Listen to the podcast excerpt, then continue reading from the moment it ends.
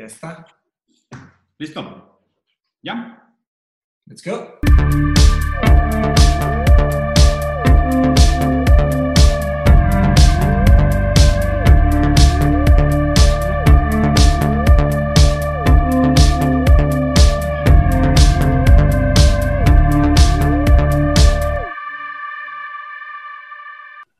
¿Quieres que Ready. se Ya empezó, we're live.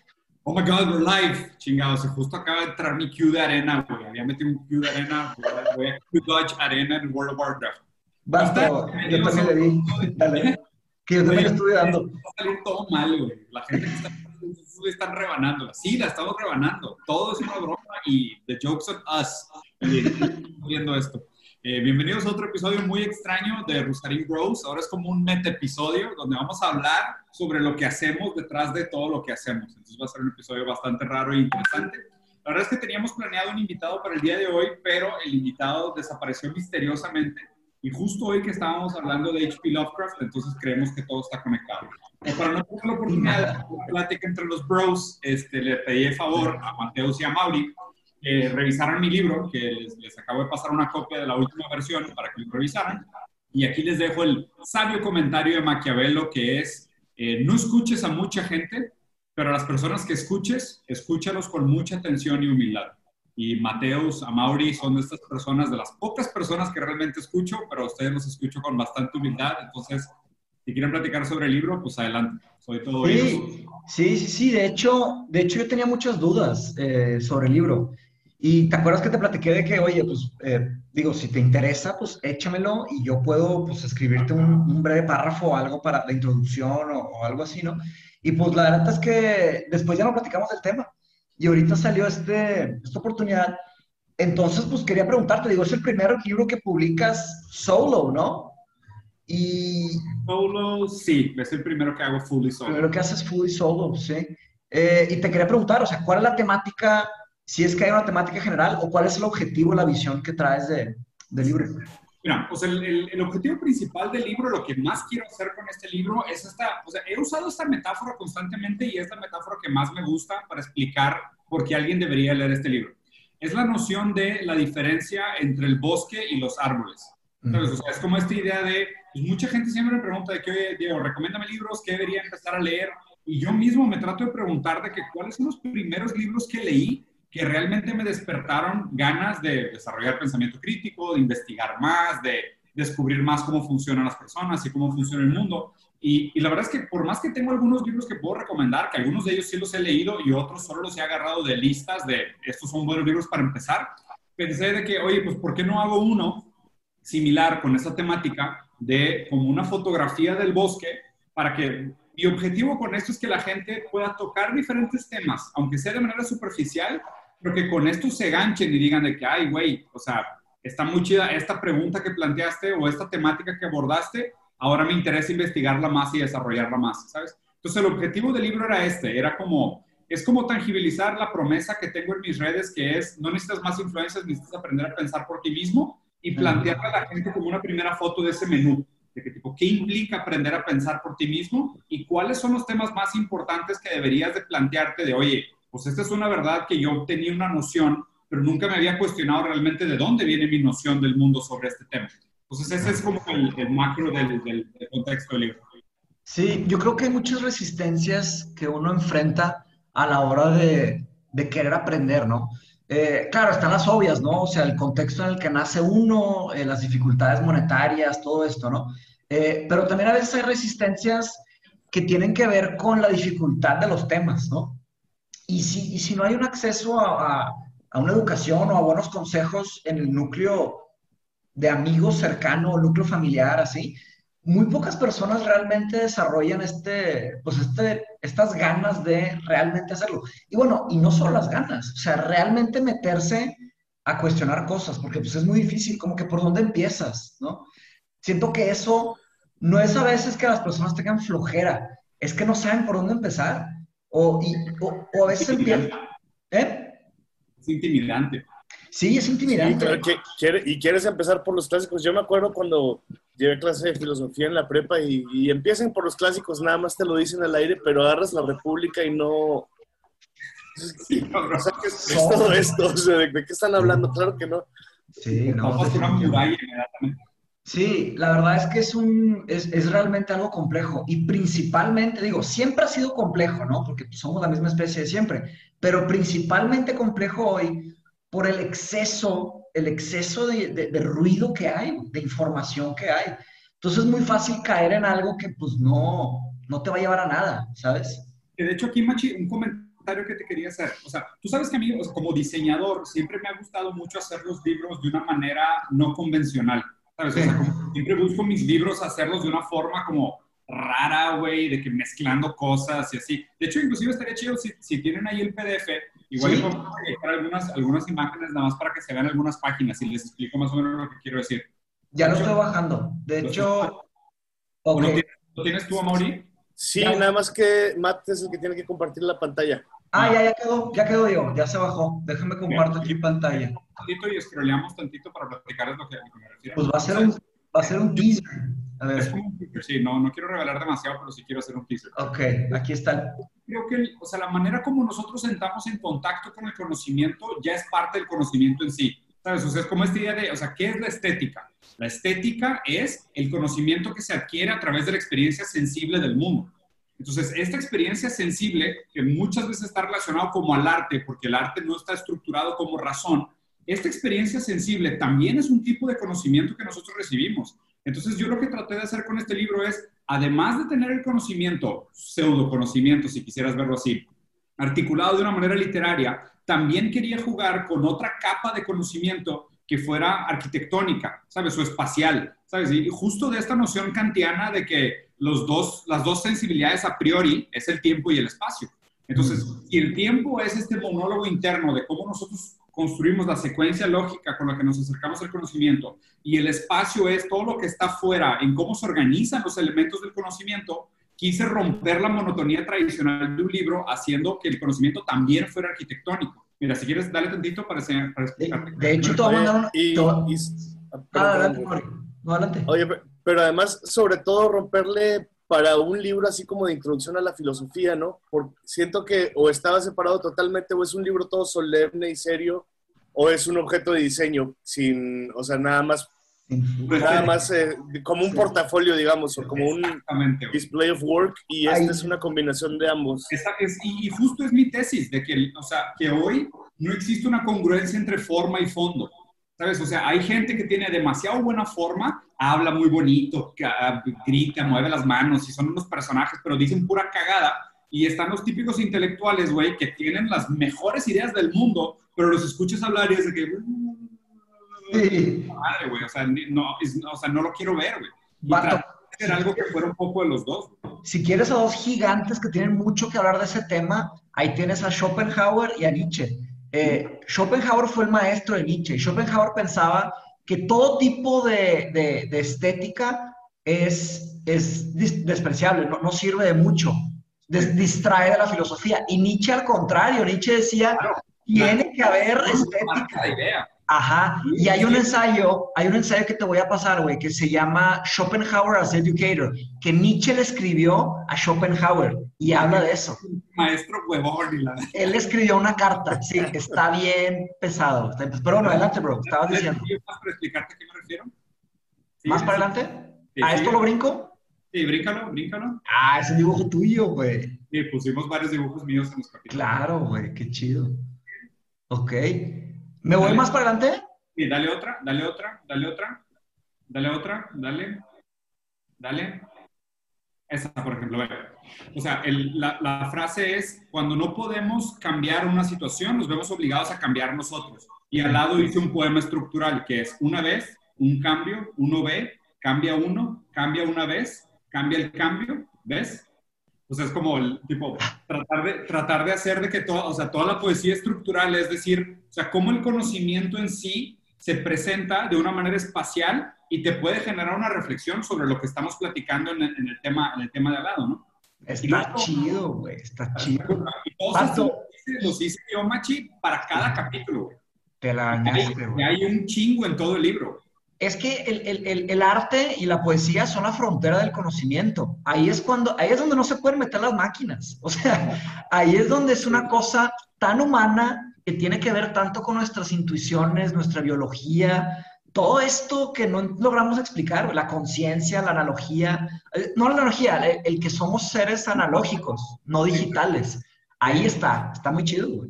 Entonces, y aquí lo otro, entonces, o sea, para mí este libro es como la culminación de esta idea también, o sea, estética, de el complemento que se hace entre la forma y el fondo, ¿no? O sea, que no puede existir, yo no creo que pueda existir solo una buena forma sin fondo y que a la vez tampoco solo puede existir un buen fondo sin forma. Entonces, traté, de construir eso. Y lo otro que estuve investigando, Machi, es que, y de hecho Ernesto Castro es el que tiene esta postulación, es una de las postulaciones de lo que es la filosofía. Y él dice que la filosofía, una de las definiciones que tiene es que es una estructura literaria. O sea, la filosofía es una forma de escribir. O sea, más allá de que sea una forma de pensamiento y todo, o sea, viéndolo desde el punto de vista de Derrida, de que nada está fuera del texto, él dice que se podría defender que la filosofía es un, es, una, es un formato literario, porque la filosofía es el proceso argumentativo estructurado que se da en la escrita. ¿Sabes? Y, y, es, y es como si fuera, o sea, si tú dijeras, un tipo literario es la historia, otro tipo literario es la poesía, otro estilo literario es, no sé, la, ¿sabes? Y hay diferentes formatos de hacer literatura. Interesante. El formato de literatura es la filosofía, porque la filosofía justo, y creo que Kant es la mejor expresión de esto, es cómo va construyendo la lógica y la razón a través de la escritura, o sea, que lo va poniendo en papel y lo va bajando como diciendo, si A es igual a B y B es igual a C, entonces A es igual a C. claro, es que, es que en realidad la filosofía se hace con la lógica formal. Eh, y claro, empezó la, filosofía empezó formalmente, vale la redundancia, con Platón. Eh, pero el que le puso nombre a lo que estaba haciendo Platón, a esa cosa extraña que estaba haciendo Platón, fue Aristóteles. Aristóteles, Aristóteles inventó una cosa muy chiquita que se llama la lógica deductiva. Él hizo, él hizo algunos principios eh, que básicamente dieron a luz a la ciencia y a la filosofía de todo esto. ¿Quieres este libro? Ya nos quedamos platicando nosotros otra vez. Sí, sí, sí. Digo, también la idea no sería enseñar todo, ¿ah? Pero bueno. Eh, Quítalo. No, o sea, yo digo que lo ah, quito. Ya lo quito. Ah, ok, ok, ok, ok. Ya. Pensé que querías enseñar otra cosa. Pero sí. Digo, le falta, hay que meterle mucha mano. Aparte, quiero todos los comentarios de ustedes. El título, una vez más, me, la mano, le quiero cambiar el título también. Digo, nada más, entonces, en esta, en esta, definición de, de, de Castro, eh, tendría que meterme un poco más al tema, pero mi, mi, primera reacción, así de eh, off the cuff, sería eh, pensar en la lógica, porque el, la filosofía se hace con lógica. Antes era la lógica deductiva, ahora la lógica formal. La lógica formal es más allá que la lógica deductiva. La lógica formal tiene más símbolos, tiene más este, reglas, principios, más rigor, exacto. Pero sí, exactamente, o sea, lo que no tiene lógica deductiva ni lógica formal, eso no se le puede llamar filosofía.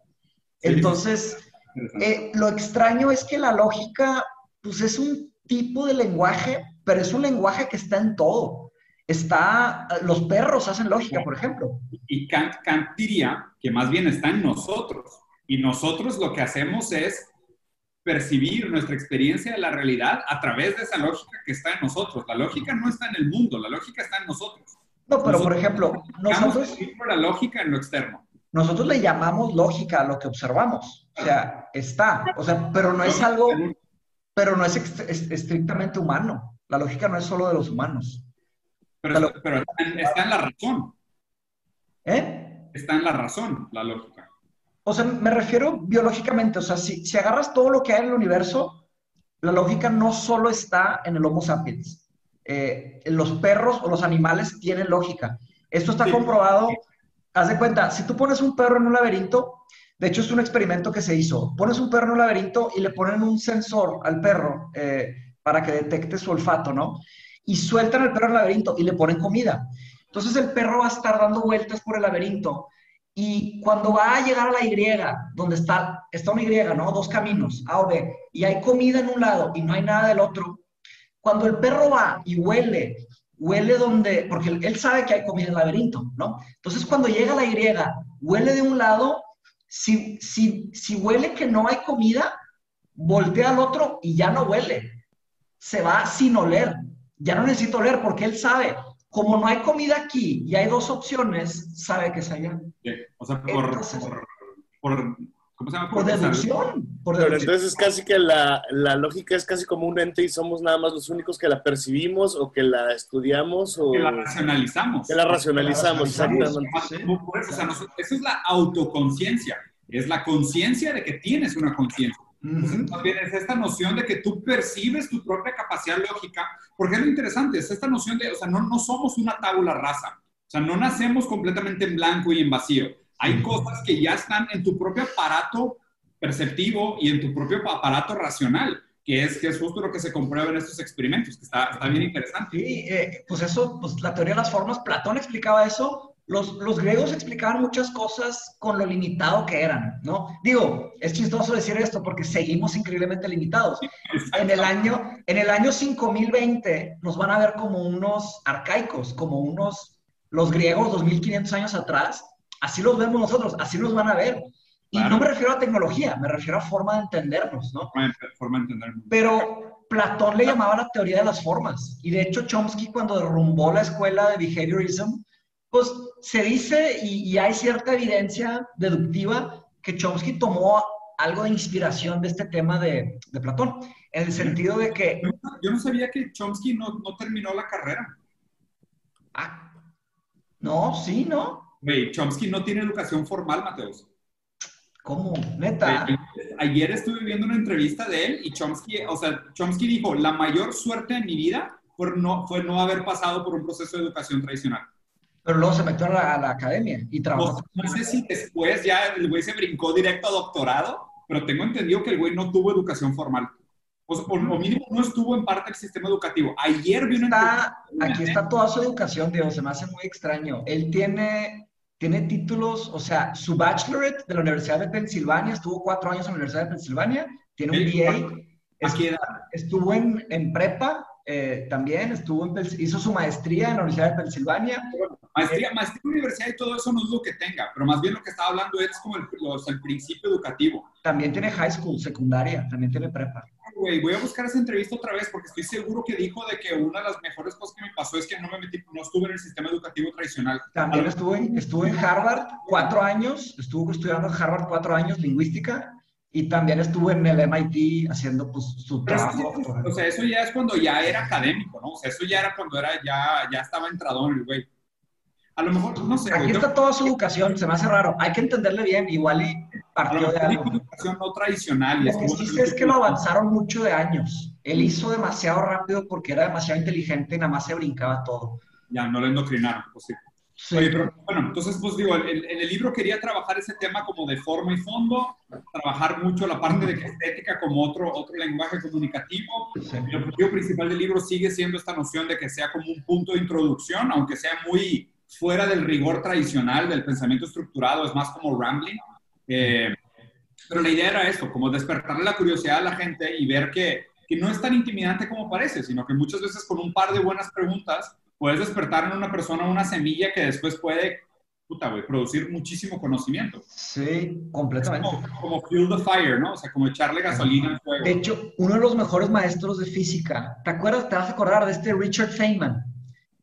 Richard, y Richard Feynman fue un maestro, pues mira, se, se, dice que los de los más grandes, digo, físicos teóricos que hicieron avances en la humanidad, pues, este, pues está Einstein, está Newton, están muchos muy grandes, ¿no?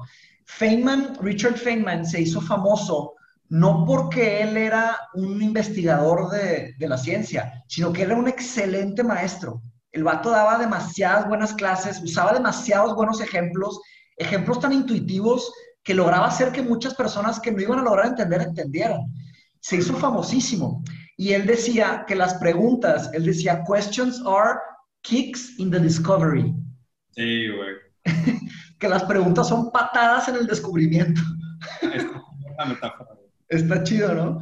No, vato. Y, se me hace que es algo muy importante porque yo creo que el, el hecho de tener pensamiento crítico y filosofía y pensamiento abstracto y pensamiento avanzado en un pedestal, en una, en una, como le llaman la torre de marfil, el Library Tower, es dañino. O sea, sí, yo creo que sí, yo creo, mira, ahí va mi, mi, mi, humilde opinión, a ver ¿qué, qué les parece.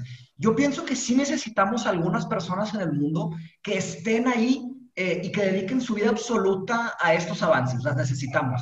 Pero también necesitamos otros tipos de personas que logren eh, diseminar este conocimiento. Si no, después pasan 500 años o 600 y 700 años y todavía nadie le entiende algo, ¿sabes? Y, y, cerrar estas cosas atrás de, de, de, muros de paga tan altos como son eh, las maestrías. Ajá, pues no es justo, güey, no es justo. ¿Cómo ven eso? ¿Qué? Yo, yo, no sé, a ver, Amor, tú que no, casi nos opinamos. Yo creo que ahí el, o sea, digo, yo creo que tienes razón, Mateus. El, ejemplo, ahí me voy a salir tantito de filosofía, pero digo, nada más para ejemplificar lo que dices.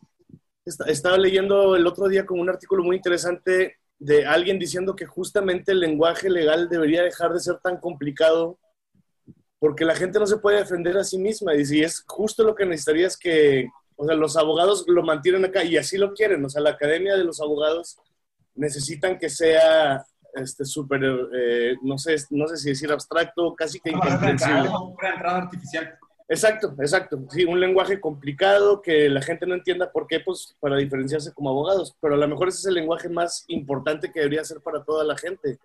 La de si un policía llega y te está, está acusando de algo, de cómo poder defenderte en un juicio, y, y, pues la gente no sabe. A mí se me hace que ese es un, pues un ejemplo de algo. Es, es un muy buen punto. Y de hecho, o sea, creo que cada vez más diferentes lenguajes de carreras específicas se han hecho esto, nada más que barreras de entrada, ¿sabes? Es como que el lenguaje del marketing, el lenguaje de la economía, el lenguaje del derecho, el lenguaje de la política. O sea, si te fijas, parece que escuchas a esta gente y parece que hablan otro idioma. De la filosofía también, de la filosofía. De la filosofía también, lo creo. Y, y estoy de acuerdo contigo. O sea, si, si el lenguaje es este mar donde todos nos bañamos y donde existe la correlación y la intersubjetividad, parece que es de que no, no, no. O sea, que en esta densidad de agua tú no sabes nadar en esta densidad de agua tú te ahogas. Y nosotros, ¿sí? sí. tú... Ajá, es como que es como que un tipo de, de, bloqueo, ¿no? De capas de, de, defensa. Hay un documental que, si no los han visto, se los recomiendo mucho, y para todos los que nos están escuchando, de Aaron Schwartz. ¿Se acuerdan de la historia de Aaron Schwartz? No. No. Aaron Schwartz fue un chavo, eh, si no me equivoco, de... Era americano, pero si no me equivoco era de Nueva York o de, de que el eh, Northwest. Eh, total, digo, perdón, Northeast, Northeast. Eh, básicamente él, él, el documental se llama Internet's Own Boy, ¿ok? Internet's Own Boy. Y, y, digo, sin spoilear nada, pero Aaron Schwartz era un niño increíblemente inteligente, increíblemente eh, activista de meterse por los derechos humanos y era un hacker. El vato era increíblemente bueno con las computadoras. Impresionante su historia. El vato hizo, Diego, escucha esto, y a Mauri, el vato eh, hizo un software, pues un hackware, para bajar toda la información de unos servidores de Harvard y de Stanford y de MIT, de todos los papers, todos los libros, ¿sabes? Y, y haz cuenta que lo dejó, lo dejó instalado y se empezó a bajar y bajar teras y teras y teras y teras. Se podría decir que el conocimiento humano más avanzado, más preciso está en esos servidores, ¿no? Vato, lo agarraron, lo agarraron. Y bueno, los que quieran ver el documental, aquí le pausa, pero X, no es un spoiler, véanlo, está increíble. Lo que pasó fue que le cayó eh, pues, la ley americana, pero le cayeron con la mano tan pesada, vato, tan pesada. O sea, a lo que ameritaba, lo que ameritaba por lo que pasó, eran unos años de prisión, no sé qué. Al vato le metieron unas demandas así eh, y, prisión así severa. O sea, fue un, uso excesivo de fuerza y autoridad por lo que estaba haciendo. Y el vato se acabó suicidando. ¿En serio? Se acabó suicidando en la cárcel, sí. Ahora, hay muchas teorías de que lo mataron, pero no, no hay necesidad de que lo vayan O sea, yo no, no, sé si lo mataron, honestamente, pero no creo. Yo creo que el vato pues, era un chavito joven increíblemente, pues no estaba con, con, su, con su psique formada, no podía tolerar esos tipos de presión y frustración. Y, y, bueno, lo que trató de hacer fue liberar el conocimiento humano. Está, cabrón, güey. Esta semana Allen me dijo una frase, güey, que me quedé tocado. Me dijo, las personas que están un paso adelante de todos son vistos como genios y visionarios. la gente que está dos pasos adelante de los demás son vistos como locos y paranoicos. Sí, porque da, miedo, es demasiada inconformidad. Y, otra cosa que, estoy de acuerdo con, la frase, algo que pasa con los que están dos pasos adelante es que no tienen tantas, si fuera un RPG, no tienen tantas stats, no tienen tantas este, atributos en sus otras habilidades.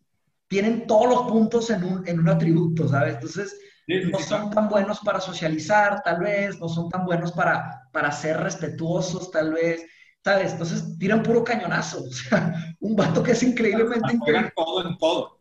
Sí, y no les importa O sea, Joker, Joker lo que decía, es de que it's not that I'm crazy, I'm just ahead of the curve.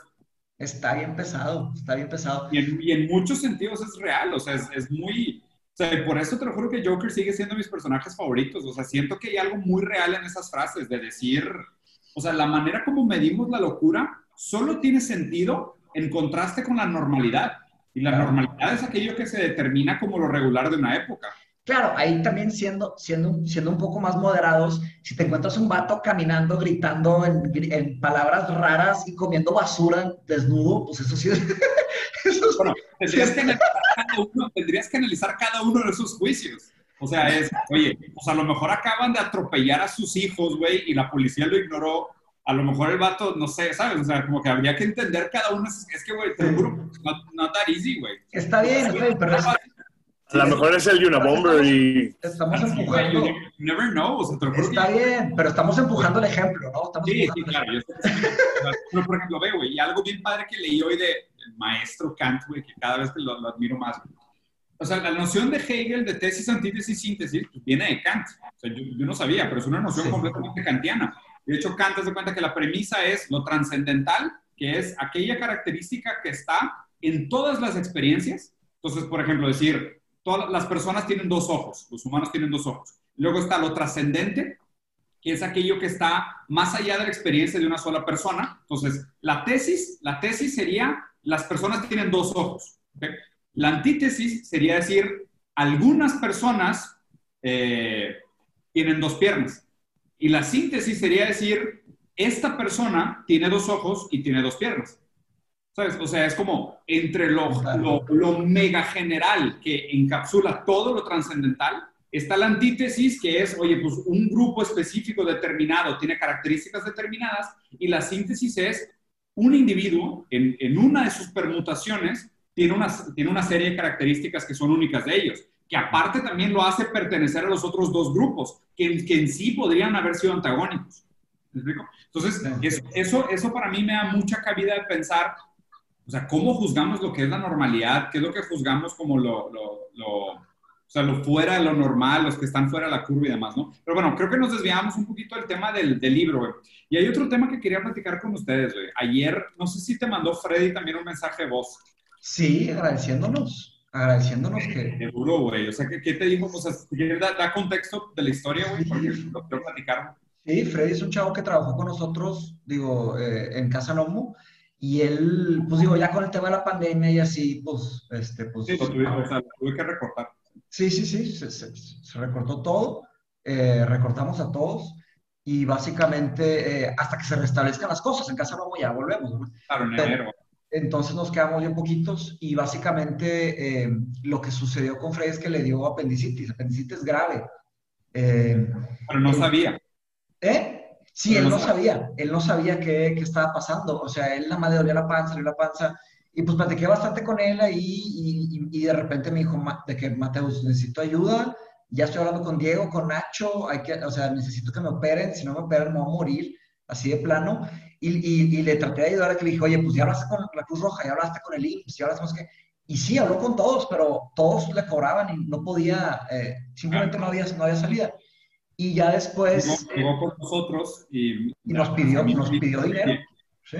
No, no, primero, primero llegó a decirme de que, oye, este, me puedes dar de alta en algún seguro, en algún programa que tengas de empresas y demás. Dije, güey, o sea, sí lo podría hacer, güey, pero me van a demandar. O sea, me van a, me van a decir que es fraude de seguro, de que estoy dando de alta a una persona nueva con una condición preexistente, ya con una, con una operación en puerta. O sea, güey, me iban a acabar demandando, güey. Entonces lo que dije fue, ¿sabes qué? Pues déjame juntar dinero con la gente y le dije a Nacho que a Nacho, pues hay que donar nosotros. O sea, hay que pagar nosotros la operación. Yo no tenía idea que era tan grave, güey. O sea, sí, sí, era bien grave. A mí, a mí me dijo, era tan grave. cuando estaba, a mí me dijo por WhatsApp de que, de que Mateos, por favor ayúdame, no me quiero morir. Y yo de que le dije, Freddy, primero no te vas a morir, este, calma, vamos a encontrar una solución. Y pues entre todos le mandamos la lana y, se, y se, operó y está bien y me agradeció. Ya, ya, está en su casa. Ayer también me mandó un mensaje el vato de que... agradeció. Sí, yo le pasé tu cel. Yo le pasé tu cel ayer. Sí, y el vato me dijo de que, o sea, ya había, o sea, había explotado el apéndice. O sea, ya tenía tipo una explosión, ya le había liqueado, ya tenía el intestino, o sea, todo infectado, lleno de Sí, pus, cagada, güey. Me dijo, güey, estaba nada de entrar en un pinche choque. Y eran, eran, eran 40 mil pesos lo que necesitaba. Necesitaba 40 mil pesos. Está es- bien pesado. Bien sea, me pesado. pongo a pensar, güey, o sea, cuánta gente no pasa por ese tipo de cosas y ni nos enteramos. Miles, cientos de miles. Fácil como haber, haber, como haber dicho de que en su momento de que, oye, Frey, ¿sabes qué? Pues no, güey, ya has dado de baja, no me quiero meter en pedos con el seguro. La verdad es que ahorita nadie la tiene fácil, nosotros tampoco tenemos lana, güey. Pues tipo, hazle como puedas, güey. Vea el seguro social y la madre, vea que el gobierno se haga carro, se muere. Sí se muere, so- fácil. Si hubiéramos hecho eso, estuviera muerto, güey. Estuviera muerto Freddy. Sí, está, es, Además- es bien- Además, ahorita no hay hospitales, o sea, digo, están operando a una mínima capacidad. Un amigo que es doctor me estaba diciendo eso, me dice, no, no la pandemia está fea, ¿verdad? pero no tienes idea de la gente que se está muriendo de, De otras cosas. de otras cosas operables, de una cosa que no era COVID y que muy fácil un tratamiento del hospital le podían dar. Obviamente, ahorita no hay para quimioterapias, no hay para nada. Todos los hospitales son COVID, entonces la gente con cáncer está, le está yendo muy mal. Sí, está hecho un espanto ahorita. el- No, Sí. o sea, te lo juro ayer, ayer me quedé pensando en la madrugada en eso, güey. Después de que me mandó el mensaje, ca- casi lloré, güey. Tú sabes que, se me hace que la última vez que lloré fue cuando tenía 10 años de edad. güey. Y ayer, güey, o sea, neta, güey, o sea, algo me pegó, pero fuerte me quedé escuchando la voz que tenía este cabrón. O sea, me, me- lo dijo como tres, cuatro veces en el mensaje de que, o sea, si no me hubieras donado dinero, me hubiera muerto. a mí también me dijo. Si no hubieran, o sea, si me hubieran pagado mi operación, me hubiera muerto. Así Y es. o sea, fue algo muy grave, güey. Y me puse a Sí. pensar en esto de que, por ejemplo, estuve leyendo estadísticas de que 9, mil, 9 millones de personas al año se mueren de hambre. De esos 9 millones, 3 millones son niños. ¿Sabes? O sea, son cosas que dices de que, ¿por qué, güey? Lo que más mata en el mundo es la diarrea. Lo que más mata gente en el mundo es la diarrea. Así Y, es y no es ni siquiera una enfermedad, o sea, es una condición prácticamente inmediatamente curable, güey. O No, sea, la, la malaria creo que es otra cosa que mata, que es de que, güey, la, la vacuna se inventó en los 70s, cabrón. Sí. No, y se mueren de diarrea porque están en comunidades eh, eh, en donde, donde van al baño es donde lavan la ropa y donde comen y donde hacen todo y, y entonces no hay drenaje. Eh, la solución no es buen drenaje y buenos baños, no tiene nada que ver con la medicina, ¿sabes?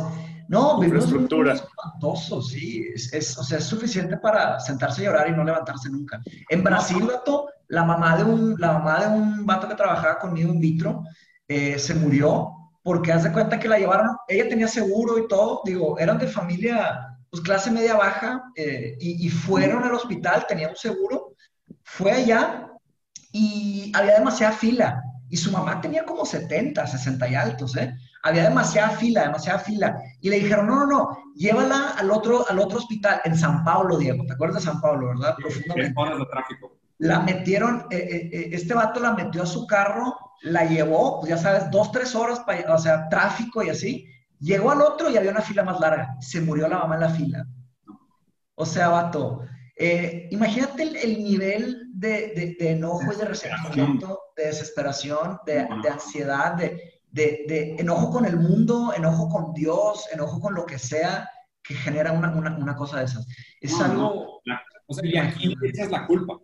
Ajá. el problema, y justo, justo es lo que, lo que dice Sisek, o ¿A sea, dónde canalizas? nos, nos sentimos libres porque somos incapaces de verbalizar nuestra falta de libertad.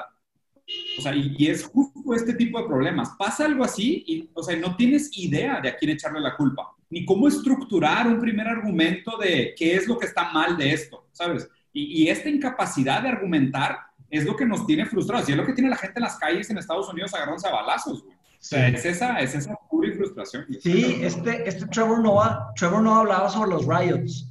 Él decía de que dicen, ah, sí, tienen que hacer riots bien tranquilitos, bien ordenados. El vato dijo, no, el, el lenguaje del riot es hacer algo porque ya estamos cansados de estar tranquilitos. Es. Está bien pesado, está bien pesado. Y es un lenguaje que y, ni siquiera saben explicarle, ¿no? Está, está bien, bien pesado. Pero bueno, este... digo, estábamos hablando del libro, la verdad es que nos desviamos De hecho, igual para cerrar, yo, yo, les quería preguntar, igual para cerrar con algo, algo del libro y ya vamos, cuando, después de dos long formats, este estuvo... Sí, estuvo más leve. El, el, el, libro está en cuatro partes, ¿no, Diego? Según me acuerdo es eh, filosofía, autocuidado, sociedad y amor. Me, según me acuerdo, digo, ahorita lo voy a volver a releer. Lo, leí hace unos meses cuando, cuando estaba ayudando con eso, pero, por ejemplo, el de amor tiene unas cosas que hasta podría decir que están muy cursis y luego unas muy cínicas. El de el capítulo de sociedad sí está como muy, es, es, casi totalmente crítico. El de filosofía creo que no tiene, no, no sé si vi como más posturas que conceptos se me hace, pero como más bien ¿por qué estos cuatro temas? O sea, ¿y qué les parece? ¿Son, ¿Es porque crees que son perfectibles? ¿Es porque ya nada más te tienen harto? Mm. O sea, ¿qué, qué, qué, qué opinan de eso? Sí, sí, o sea, ¿por qué estos cuatro temas y... y, Sí, o a lo mejor, digo, en un momento me acuerdo que te propuse cinco y me dijiste, no sabes qué, cuatro está perfecto y que sean estos. yo, creo, yo creo que ahí es más como mi mente organizada, porque, o sea, yo lo que, yo lo que pienso es que hay diferentes tipos de lectores para todos los libros. O sea, sí va a haber una persona que lo lea de portada contra portada y lo va a leer de una manera continua. Seguramente va a haber otra persona que de repente lo va a agarrar, lo va a ojear, y va a haber otra persona que de repente lo agarre un día y lea un par de páginas y luego lo suelte. Entonces, o sea, quería crear como esta capacidad de navegación de que si lo quieres leer de portada contra portada, o sea, tiene una, tiene una lógica de, de esos cuatro capítulos que es cómo están estructuradas las están agrupadas en pensamientos similares, en alguna manera como que construyen en uno en el otro, se complementan, o sea, por eso los grupos, ¿no? Pero también esa, esa macronavegación es bajo el mismo concepto la idea del bosque y los árboles, que es como que lo puedas agarrar y no te sientes intimidado de que, ay, güey, es que qué guay que lo tengo que leer completo y a lo mejor no soy ese tipo de lector, y simplemente lo quieras agarrar como lectura casual. Y es que lo puedas agarrar, leer un capítulo y cerrarlo. O sea, es esa, esa es la intención. Como que está extraño porque, o sea, estoy tratando de hacer un libro con un lenguaje, pues a fin de cuentas, como yo, mucho de mi contenido nació de redes sociales, o sea, en lugar de ser una persona que, ¿sabes? Tenía mucho contenido antes y luego lo pasé a redes sociales, que en parte también así fue al principio, ahora es al revés, es como que muchas cosas que he hecho en el formato casual, fast de redes sociales, lo estoy tratando de pasar a un formato lento de lectura. Entonces, creo que eso fue lo que me obligó a decir, pues necesito meter ese formato de lectura para que la gente también no se sienta de que, güey, que es conectado, que puedo con pasé de las stories de Diego de 15 segundos a un libro de 200 páginas, como que, ah, cabrón, o sea, I don't know how to make this jump, ¿sabes? Entonces, por eso el, el tema de los capítulos es para darles como más, ah, bueno, está más fácil, me interesa más este capítulo, lo leo primero y, ah, mira, estuvo chido, voy a leer otro. Chido, está chido. Sí. se necesitan nuevas propuestas. O sea, el mundo, el mundo parece que va tan rápido y hay demasiadas cosas, hay mucha basura. O sea, necesitamos nuevas ideas, ¿sabes? Nuevos retos. La verdad, es que, la verdad es que en sí, o sea, escribirlo y hacerlo fue un, fue un ejercicio de bastante placer. O sea, sinceramente me la pasé muy chido. O sea, sobre todo haciendo la parte de poesía constructivista fue lo más chingón. O sea, porque lo que hacía es de que, o sea, ya tenía los textos, luego desdoblarlos, ampliarlos, poner más ejemplos de que flash it out y la madre, y luego de que, ok, ya está aquí. ¿Cómo sintetizo todas estas, estas palabras en, en un ejemplo chiquito gráfico? ¿Sabes? Y ahí me quebraba la cabeza de que no, pues voy a hacer este pedo. Y ahí el pensamiento kinestético de movimiento y visual con palabras y la madre. Estuvo, estuvo bien divertido. Me acuerdo que me dijiste, hace, me dijiste hace un chorro que querías hacer algún tipo de arte. Me dijiste, vato, quiero hacer algo de arte. Pero me dijiste, pero no es pintar y no es dibujar y no es no sé qué. Y dijiste, no sé. Y, supongo que ahí se fue formulando, se fue condensando la nube y ahí está, ahí, está el trueno. Qué chido. fue, un, buen ejercicio, güey. Digo, lo, lo, que te quería preguntar a Mauri, o sea, para ti en específico que ya has leído muchas veces lo que he escrito, güey, porque pues a fin de cuentas, para la gente que no sabe, mi pésima ortografía, lo único que me es el criterio de Amaury, güey. O sea, Amaury, si hay errores de ortografía todavía en mi texto, no es mi culpa, es culpa de Amaury. Amaury, Amaury es el que los revisa. O sea, ¿tú que, tú que me has leído tantas veces, o sea, ¿qué opinas? O sea, principalmente de mi forma de escribir. Bien, o sea, la, verdad es que a mí se me hizo una, para hacer una introducción a la filosofía se me hizo bastante, bastante bien. Este, en, digo, en, estilo se me hace que no, no tengo, ya, ya, ves que luego yo te digo que eres demasiado marxista, o sea, ponle que a lo mejor en, en cuanto a en cuanto a idea no voy a estar tan de acuerdo, pero, pero el estilo a mí se me hizo bastante bien, sobre todo en, en, en eso, la poesía constructivista se me hizo bastante padre y se me hace que Milo capturó muy bien tanto el tono como, como el este como el contenido, ¿no? Entonces la verdad es que sí, al principio dije, no, no sé si va a ser medio un cheap shot o que esté medio weak sauce, que como un libro de frases explicadas, pero ya viendo el producto final que ahorita nos mandaste el PDF, a mí se me hace que está bastante, bastante bien. Qué chido. Qué bueno. Está pues, chido. Déjame, lo voy a leer y luego paso mi feedback este, ya leyéndolo. Bien, te las agradezco mucho. Bueno, a todos los que estuvieron en este episodio abstracto, meta episodio de los Gusanín Pros, muchas gracias, les agradecemos. Dejen aquí abajo sus comentarios. Si no se han suscrito, no les cuesta nada. Píquenles al botoncito, compártenlo, comenten. Eh, y a mis haters, ay, güey, que por cierto, ayer me hicieron mi primer video hater. O sea, yo un video burlándose de mí, güey. Estoy felicidades, tipo, felicidades, felicidades. está con madre. O sea, yo, necesito, yo, necesito enemigos, yo, yo, no tengo enemigos. Cabrón, si alguien se toma su tiempo para evitar un video tirándote hate, es que, cabrón, o sea, madre, güey.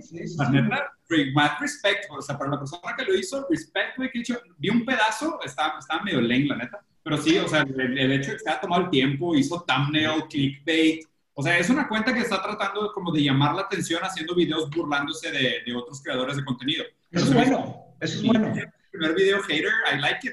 eso, es muy, eso es muy ¿Está en YouTube? Es muy nutritivo. no me acuerdo cómo aparece, lo voy a buscar, luego se los paso. Es un canal chiquito, la neta, güey, pero está chido. No, y, y, eso te va a hacer mejorar, vato. O sea, es la única forma, ¿sí? Ah, si, lo encuentras, lo ponemos aquí abajo en la descripción. Jalo bien, cabrón.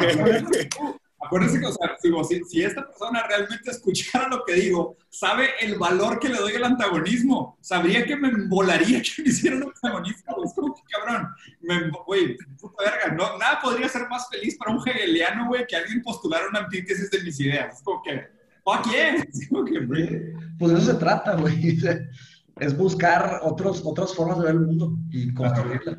Pero bueno, señores, les agradezco mucho, güey. Les dejo un abrazo y platicamos. Un abrazo, cuídense. Bye bye. Nos vemos, bye bye. Nos vemos ahora. Bye.